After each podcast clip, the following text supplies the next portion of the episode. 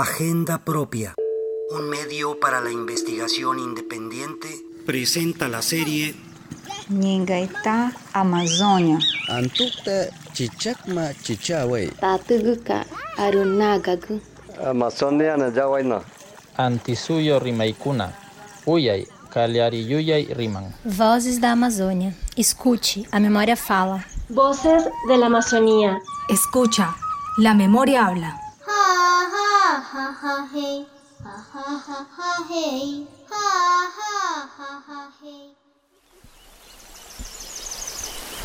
El río es importante para nosotros, lo que dio el Señor y Señor del cielo. Y nosotros vivimos sobre eso, pesca y, y para ocupar nosotros bañar, lavar ropa, todo lo que de paseo ya como como ya vecinos todos yo estábamos bueno, bien. Ella es Cecilia Guinda, una mujer indígena quichua amazónica que cultiva la tierra en el cantón Joya de los Hachas, en Orellana, Ecuador, una provincia que limita con Perú. Cecilia habla del río Coca, uno de los principales afluentes amazónicos que desde hace 10 años ha sufrido una serie de impactos en su curso natural, entre ellas la construcción en el 2010 de la hidroeléctrica Coca-Cola Sinclair, la desaparición de la famosa Cascada San Rafael a causa de la erosión en febrero del 2020, y ese mismo año, pero el 7 de abril, ocurrió la ruptura de las tuberías de petróleo que cayeron sobre el río Coca. Yo cuando había quedado el 7 de abril, ese tiempo, esa fecha, le había venido de noche la presentada. En la mañana mis hijas se fueron a, hacer una minga de la comunidad. Yo me bajé al río y había estado mal olor apestoso. Ahí nosotros quedábamos así, bien aceitoso, negro, así. Ese tiempo ya ahora, como quiera, ya de ese, de ese color ya pasó unos casi medio año ya medio año ha sido. Y después ya otro medio año estamos así, pero oscuro el agua, no es, no es como normal, como antiguo. Así estamos. De ese nivel ya, ya, no, ya no cambia.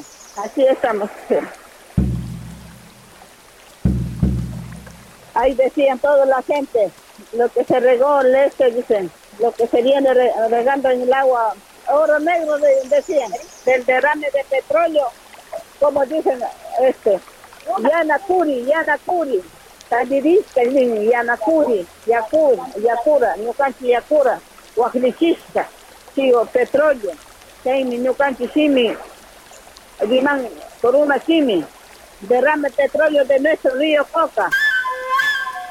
El derrame sobre las aguas del río Coca es la contaminación petrolera más grave ocurrida en Ecuador desde el 2005 y afectó a 27.000 personas de más de 100 comunidades indígenas quicho-amazónicas, de acuerdo a la información de la Federación de Comunas Unión de Nativos de la Amazonía Ecuatoriana. El río está demasiado espeso, sucio es el río, no es, no es normal, sucio. Y, y el agua también lo que da, es, se sufre el río también, así solo sucio, así espeso, este, derrumbado con la tierra, así arenoso, así no es normal. La playa también así, antes, antes era piedrera, ahora ya está muy arenoso, quedado como pantanoso así, por las orillas así. Entonces, de eso sufrimos, el río también sufre, nosotros también ya, gente, nos sufrimos para ver cuándo se limpiará el agua, cuándo se, quedará claramente normal el agua. Nosotros cuidamos nuestra naturaleza, veo lo que pasamos así, sufriendo nomás ya. Ahora seguimos así de largo, sufriendo. Para quienes vivimos en la ciudad, el río Coca puede ser un paisaje más sin importancia, pero las comunidades que viven ahí organizan toda su vida cotidiana y espiritual en relación con este río. La lideresa quichua amazónica Nancy Grefa, hija de Cecilia, así lo relata. El río es nuestro, como le digo, nuestro ser y así como usted tiene en su casita hay algo que le, le gusta, le encanta, un amor indescriptible, ¿sí o no? Entonces, el cual, o sea, nosotros vamos al río, nosotros, en, ¿cómo se llama? Esperimos más a Dios, que, que ya todo esto... Es que nuestro río es como nuestro comisariato.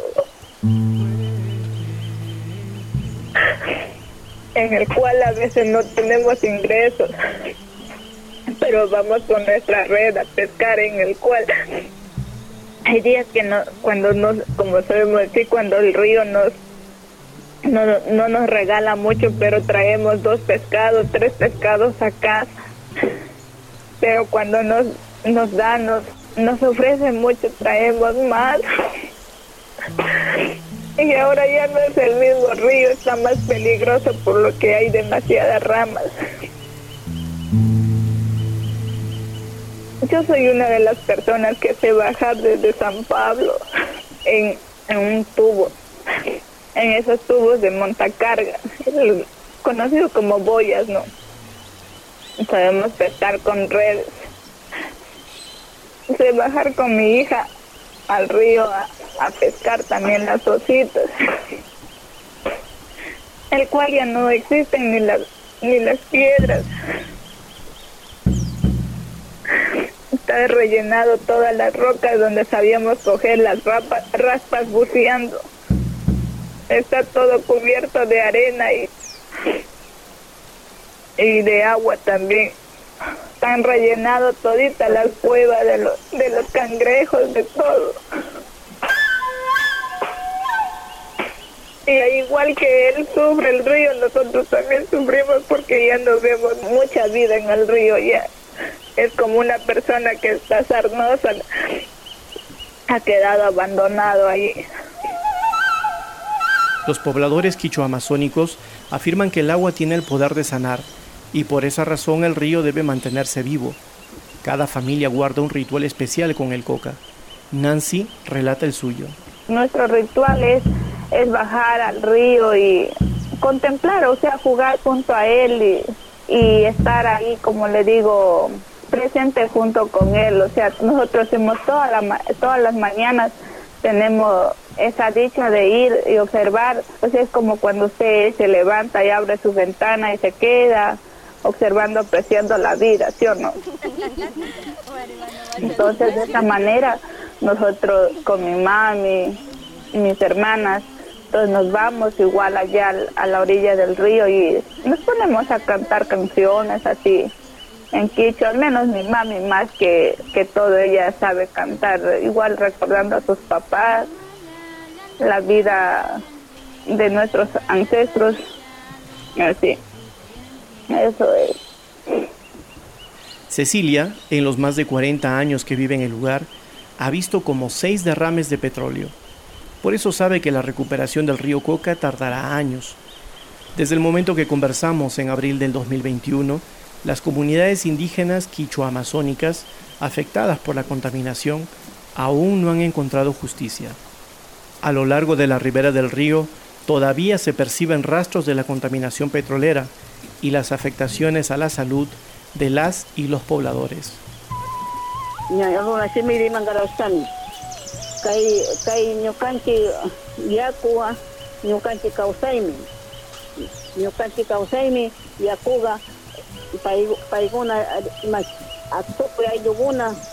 Eh, le voy a decir un poco traducido en, en español lo que dijo ya.